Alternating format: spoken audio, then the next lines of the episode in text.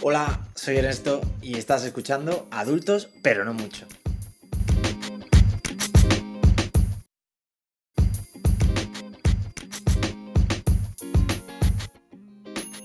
Bueno, oficialmente empezamos el podcast y para el episodio número uno no podía tratar un tema que no fuese este.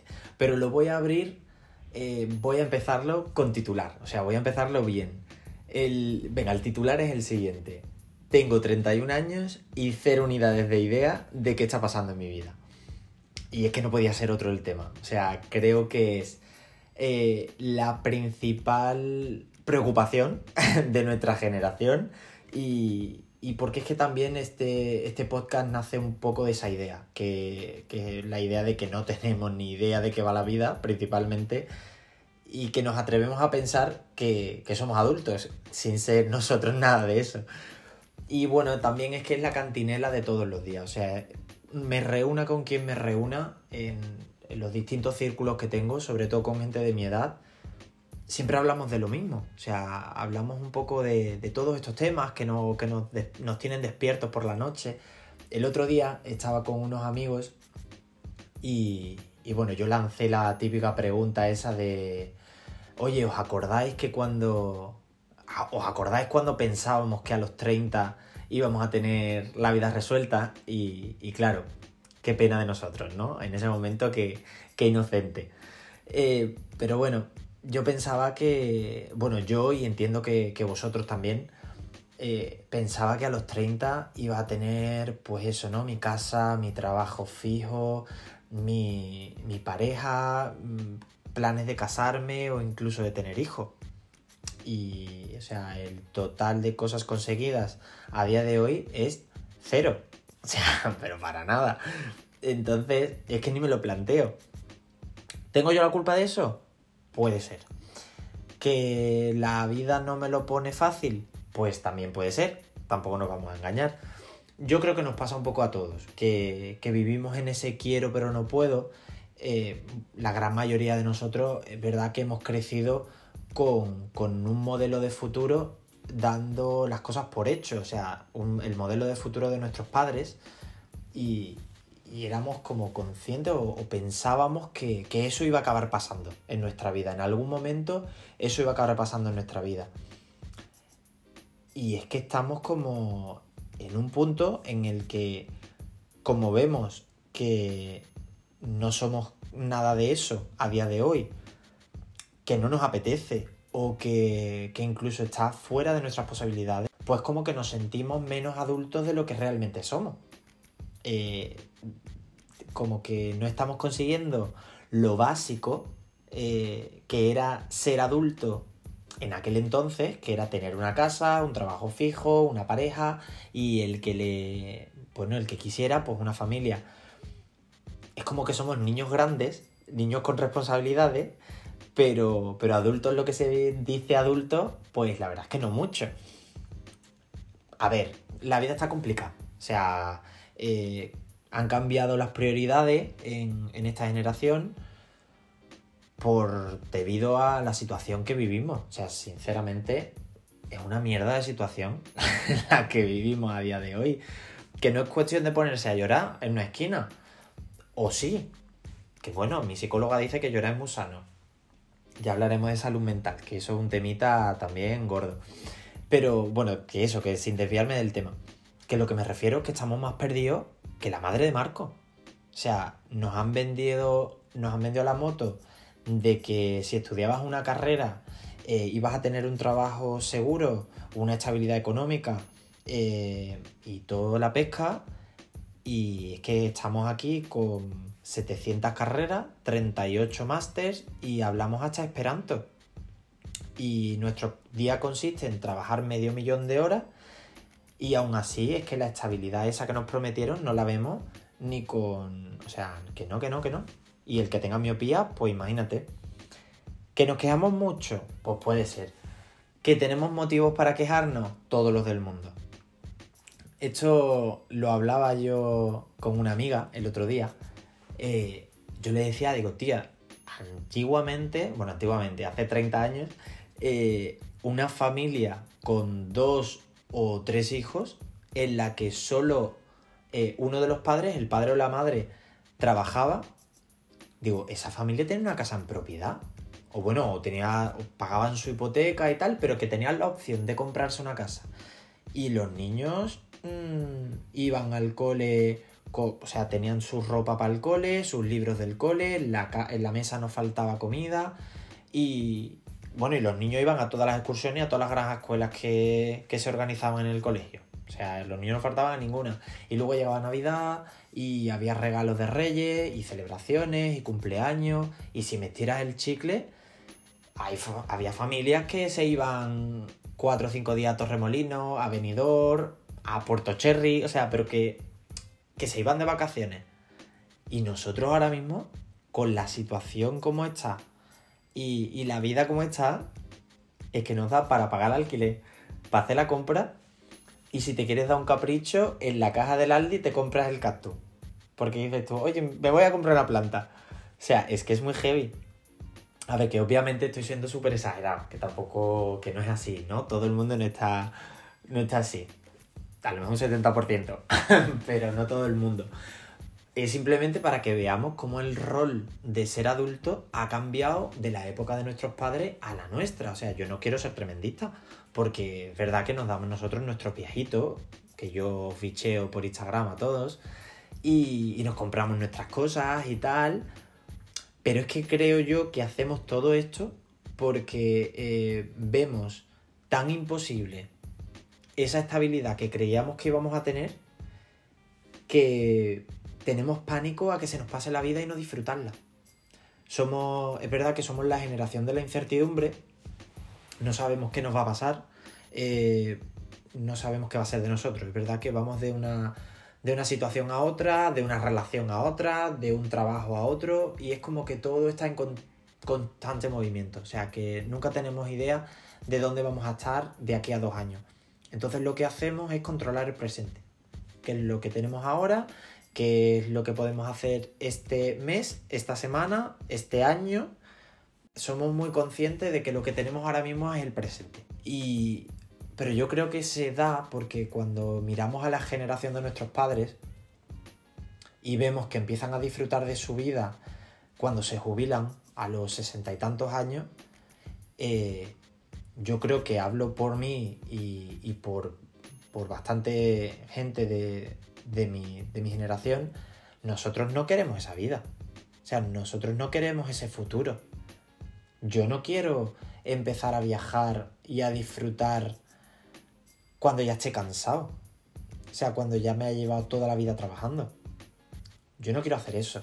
Entonces, eh, vamos retrasando, ¿no? Eso de ser adulto, de lo que consideramos que es ser adulto, lo vamos retrasando y le vamos dando como como otro nombre, ¿no?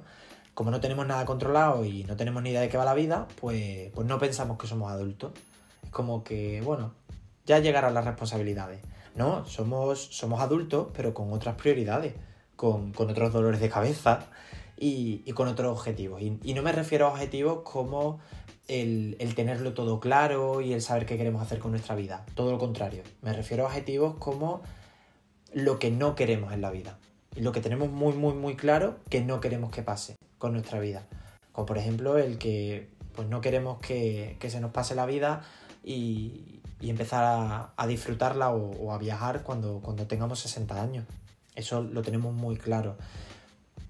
No queremos desperdiciar el tiempo porque sabemos que, que bueno, que, que, la vida es un poco efímera y que nadie nos está asegurando hasta, hasta cuándo vamos a estar por aquí.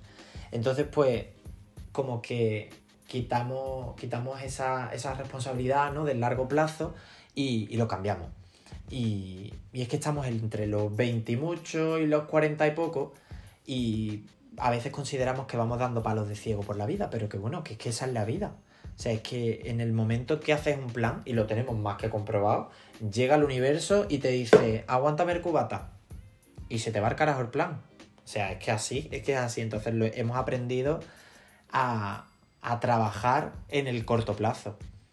Antes, y, muchas veces pues nos pasa como, ¿no? Como, como con las relaciones, ¿no? Cuando, te, cuando tú ves que tu pareja como que te va a dejar y dices tú, pues antes que, que me dejes tú, te dejo yo. Entonces yo creo que nos pasa un poquito eso con, con el futuro, ¿no? Con la, con la vida actual. Que vemos que antes de que la vida nos ponga trabas para conseguir algo, pues nosotros decimos, pues antes de que tú me digas que no me puedo comprar una casa, porque es que el tipo de interés de las hipotecas está súper alto y que ni con un milagrito ahorro para una entrada, tal, pues decido yo que no voy a comprarme una casa. Eh, o incluso con lo de los niños. En plan, yo antes de, de darme cuenta de que la vida me lo va a poner súper complicado para tener hijos, pues ya yo decido que no quiero ser padre.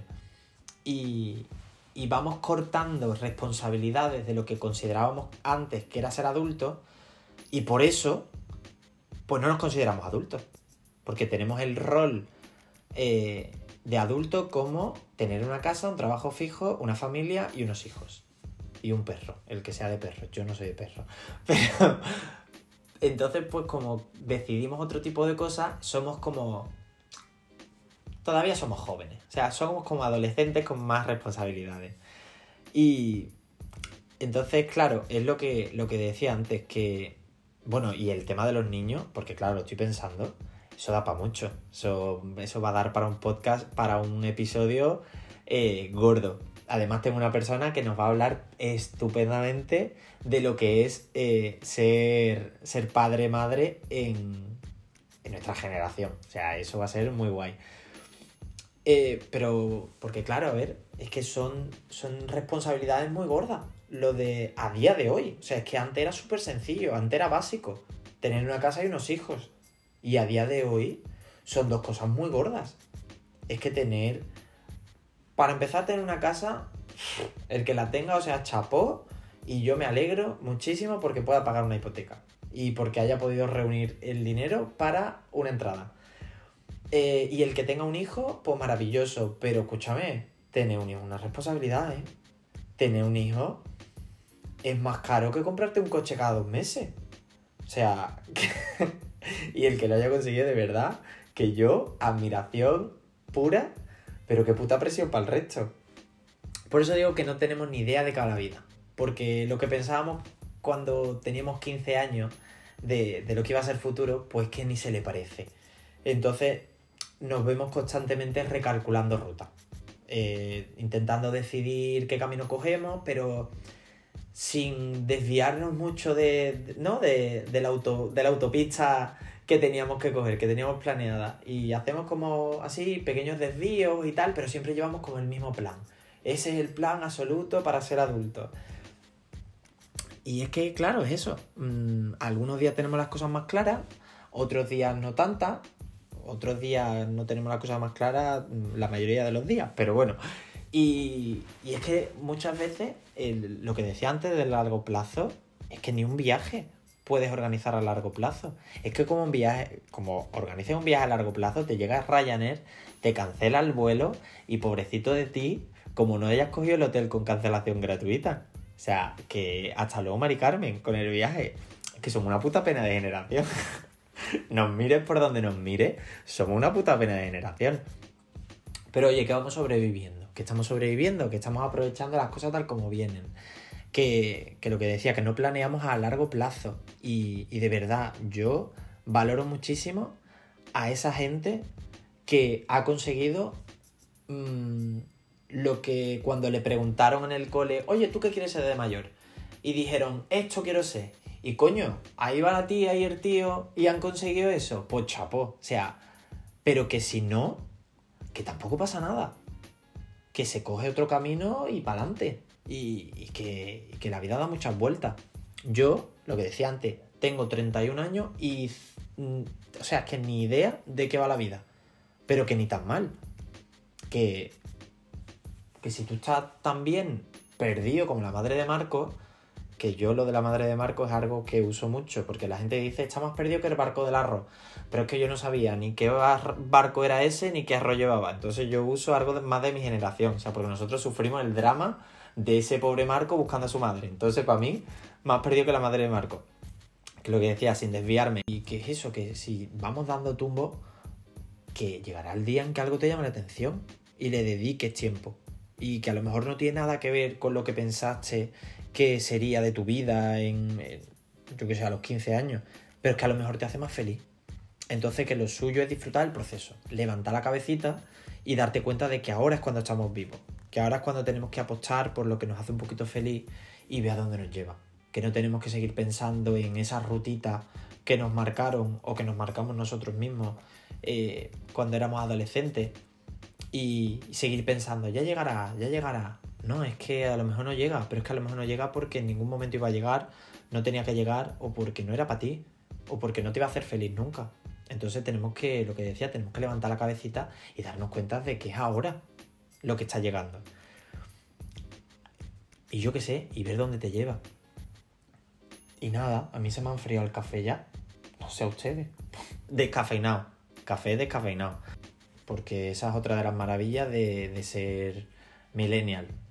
De estar los treinta y tantos. Que como te tomes un café a partir de las 5 de la tarde, esa noche se ha acabado. O sea, esa noche se ha acabado para ti. Insomnio absoluto. Ya te puedes poner a leer una a ver una serie, a leerte un libro, a hacer lo que quieras, que tú esa noche no vas a dormir. Así que bueno, mi cafelito ya está frío.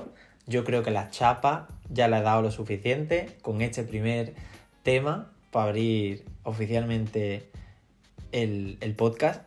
Y, nada, que muchas gracias por, por estar, por dedicarle el ratito de camino a, tu curro de mierda o tomándote el cafelito o no sé, a lo mejor me tienes puesto de fondo mientras haces las cosas, pero que bueno, que yo igualmente te lo, te lo agradezco porque, oye, que está guay que, que le demos visibilidad a los temas que nos tienen un poquito atorados en el día a día y que le quitemos hierro, que la vida no, que la vida no es tan seria. Así que nada, muchas gracias y nos vemos, gente.